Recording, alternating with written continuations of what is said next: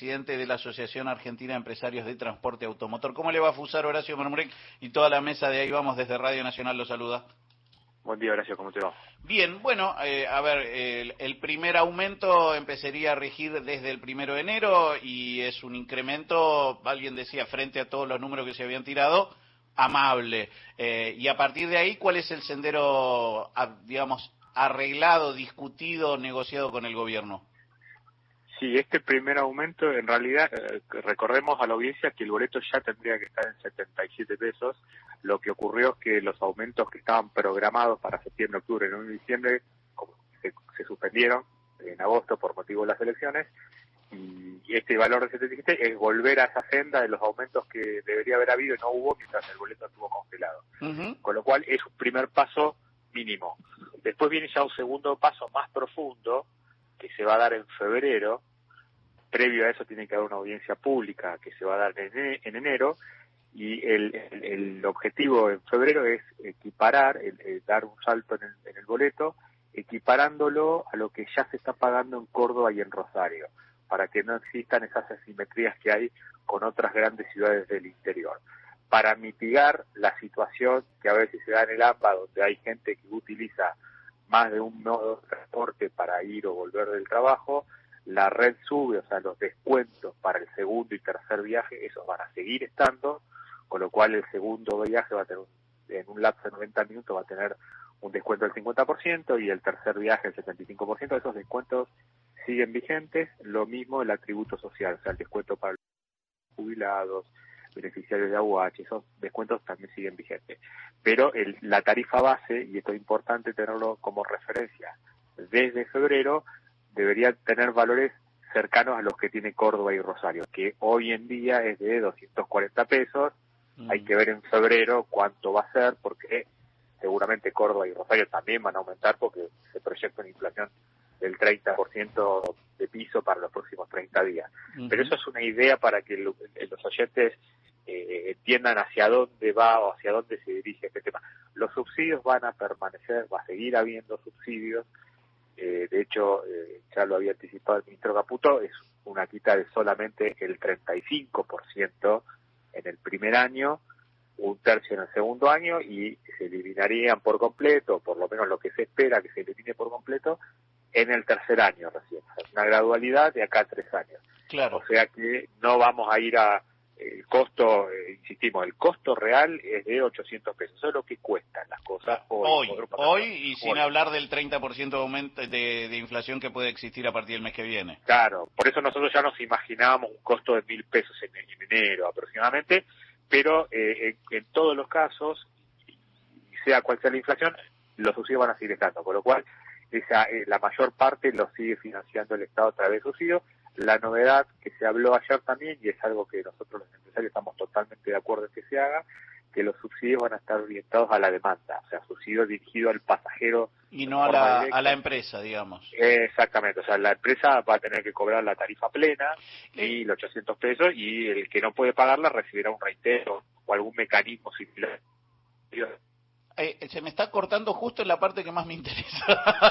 Perdón, eh, estoy en movimiento, estoy en un auto, puede ser por eso. no, ahí está, está. A ver, eh, este, detengámonos en esto, porque es muy importante esto. el usuario paga y después se le compensa directamente desde el Estado. Exactamente, ese debería ser un esquema, uno de los esquemas asociados a la demanda. Vos pagas mil pesos, ocho se cortó de vuelta cuando hablamos de La Plata. ¿Está ahí, Fusaro? ¿Hola? Luciano, eh, Luciano Fusaro, que, con quien estamos hablando, es el vicepresidente de AITA, Asociación Argentina Empresario de Transporte Automotor, que es el momento, digo, la verdad es que es lo más interesante, que es que la, el, para que se entienda y tocando de oído, y por eso estaba buenísimo charlar con Fusaro, y si no será ahora, será los primeros días de enero. Eh, ahora es, el Estado le paga a, los transportes directamente. Y lo que plantea Fusaro a futuro es que vos pagues el boleto pleno y el Estado te devuelve en tu tarjeta SUBE. ¿Entendés bien, Fusaro? Sí, eh, sí, esa, es una posibilidad, es, digamos, vos pagas la tarjeta plena, se te una posibilidad puede ser que te reintegren, si vos nominas la, estoy pensando, ¿no?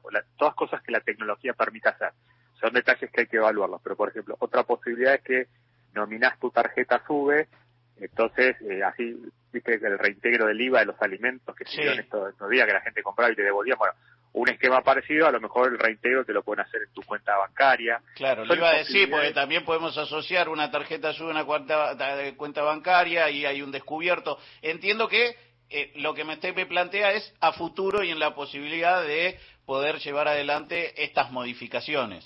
Exactamente. Lo que sí es seguro, el, esquema es subsidio a la demanda. Bien. Después están los detalles a implementar que todavía no están definidos. Le hago una consulta entonces en ese contexto, Fusaro, porque muchos de los debates tienen que ver sobre la rentabilidad. Hoy va, a ser una de las palabras que más vamos a escuchar durante el, todo el 2024. ¿Es rentable la actividad del transporte automotor?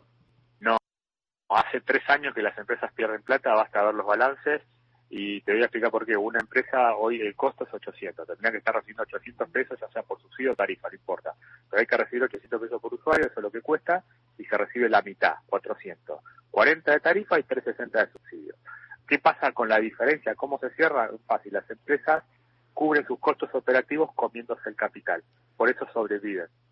O sea, vos ves los coches más viejos, más rotos, están en la calle, hay menos servicio, entonces esa descapitalización cubre transitoriamente la brecha, pero si vos la continúas en el tiempo, lo que vas teniendo son empresas cada vez más viejas, el, parque más deteriorado, y si sigue la tendencia, en algún momento empiezan los problemas para, pagarlos, para pagar solarios, etcétera, y se reduce la frecuencia, que es todo lo que estuvimos viendo en estos días, digamos. No te alcanza la plata para comprar gasoil, hace menos kilómetros, lo percibe el usuario. No das toda la oferta. ¿Y fue alguna vez rentable? Sí, Sí, hay años buenos, por ejemplo, y el mejor termómetro para ver cuándo están bien y cuándo están mal las empresas es eh, el estado de la antigüedad de la flota. Claro. Porque por una cuestión cultural, eh, los colectiveros son hijos, nietos de colectiveros, son pymes, empresas familiares, que cuando estaban bien lo primero que hacían era compraban coches nuevos. Esto es cultural, vos ves, hay años donde la antigüedad promedio, no sé, 2012, 2011, 2013, la antigüedad promedio del parque era 3,5 años, vos pensás que hoy está en 7, tenés más de 4.000 coches, más de 10 años, o sea, en la época en que estaba bien la actividad porque había menos inflación y las cuentas, entonces el Estado también podía subsidiar y hacer bien los cálculos y las cosas estaban bien calculadas, había plata y las empresas renovaban, mantenían un nivel de inversión óptimo. Hoy en día, como no está la rentabilidad negativa, entonces las empresas se comen el capital es decir, la plata de renovación de unidades la usan para pagar gastos corrientes, para pagar salarios, para pagar gasoil. Entonces ahí es donde no se puede sobreviven, no sobreviven, pero se van va desapareciendo el capital de a poco. Eh, Eso es lo que está pasando ahora. Claro. La verdad es que tengo muchísima, discúlpeme, ¿no? Me, me, me, empieza, me empieza a interesar mucho la actividad y, esto que me está contando. El otro día hablábamos con Vaca eh, sobre que el, el, AMBA es uno de los sistemas de transporte más grandes del mundo. Él me decía el segundo en el mundo. Eh, el segundo, sí. Entonces entiendo una complejidad de, de interrelacionar todo eso para hacer empresas rentables que debe exceder eh, los gobiernos de turno y deben, deberíamos estar pensando en eh, un plan de trabajo sistemático con el Estado más allá de quien gobierne?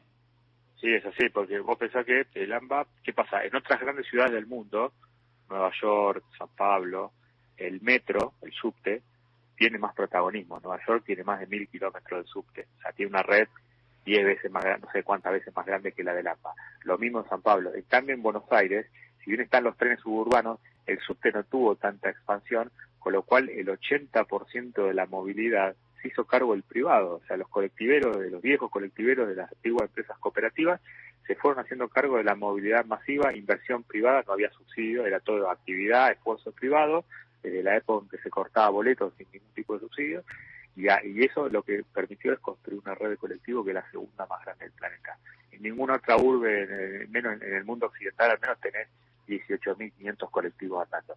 Eso implica ocupación de la vía pública, movilización de más de 11 millones de personas, 50.000 trabajadores. Por eso es importante ver bien la red, planificarla, buscar eficiencia. Eh, hay zonas donde faltan colectivos, es necesario meter líneas de colectivos, hay lugares donde sobran colectivos, entonces hay que replanificar la red periódicamente porque el, hábito de movilidad de la gente cambia. Mm. También después de la pandemia cambió, entonces eso es muy complejo y, y intervienen muchas jurisdicciones, porque está la Ciudad de Buenos Aires, la provincia de Buenos Aires, se tienen que poner de acuerdo y nos falta, y esto es una realidad, nos falta políticas de transporte que miren más allá del cortito plazo de la tarifa de subsidio, cómo hago para cubrir el subsidio. O sea, muy cortoplacista la mirada de la mm. gestión pública. Es hora de que, con todas las transformaciones que hubo a, a nivel urbano en el AMBA en todos estos años, se dé una, revisa, una revisión profunda en el sistema de transporte, porque hay lugares donde la gente se queja, por ejemplo, por falta de frecuencia. Y si vos querés poner más colectivos, no podés, porque hay una norma que te prohíbe aumentar tu parque. ¿Por qué? Porque el Estado, si aumentas el parque, te tiene que dar más subsidio. Como no quiere poner más plata en subsidio, no deja aumentar el parque, pero tampoco sincera la tarifa. Entonces, eso hay que discutir. Racionalización inteligente. Escúcheme, Fusaro, eh, me interesa todo lo que tenemos para charlar. Lo invito a que el año que viene, si tiene un ratito y si quiere, por teléfono o en presencia, la Radio Nacional está abierto, porque aparte esto llega para todo el país y me imagino que a todo el país le interesa saber cómo se mueve el transporte público. A disposición, cuando quieran, eh, para, para charlar de los temas que sí son, son muy interesantes. Digo, eh, que va más allá de la tarifa, sino en cómo diseñamos el mejor sistema de transporte para todos los argentinos al mejor precio, que es básicamente lo que queremos todos. Exactamente, totalmente de acuerdo. Le mando un abrazo muy grande, el mejor 2024 posible para todos nosotros y, para ustedes. Igualmente, feliz año a todos, saludos. Ahí estaba. Eh, Luciano Fusaro, vicepresidente de la Asociación Argentina de Empresas de Transporte del Automotor sepan disculpar, me pareció que más allá de la discusión del boleto había algunos datos que, necesitaba saber. Esto, es interesante esto de la extensión de las redes de subterráneos, que nunca ha ocurrido y han pasado diferentes gobiernos y, por ejemplo, en Ciudad de Buenos Aires es, una deuda que hay porque eh, sin duda eh, alivia muchísimo el tránsito también, la contaminación ambiental, es más rápido bueno, hay que invertir para eso, claro. Sí, bueno, metimos bicicleta, mm, que es para hacer ejercicio y que te piquen más los mosquitos. Ahora, después de la tanda, que es la última de este Ahí Vamos, Diana Constanzo le cuenta todas las formas en las cuales usted puede ser eh, no picado por el mosquito, que habitualmente parece que tienden a que ser ir contra la salud. Pero bueno, ahora lo charlamos. Nacional Digital. Una señal.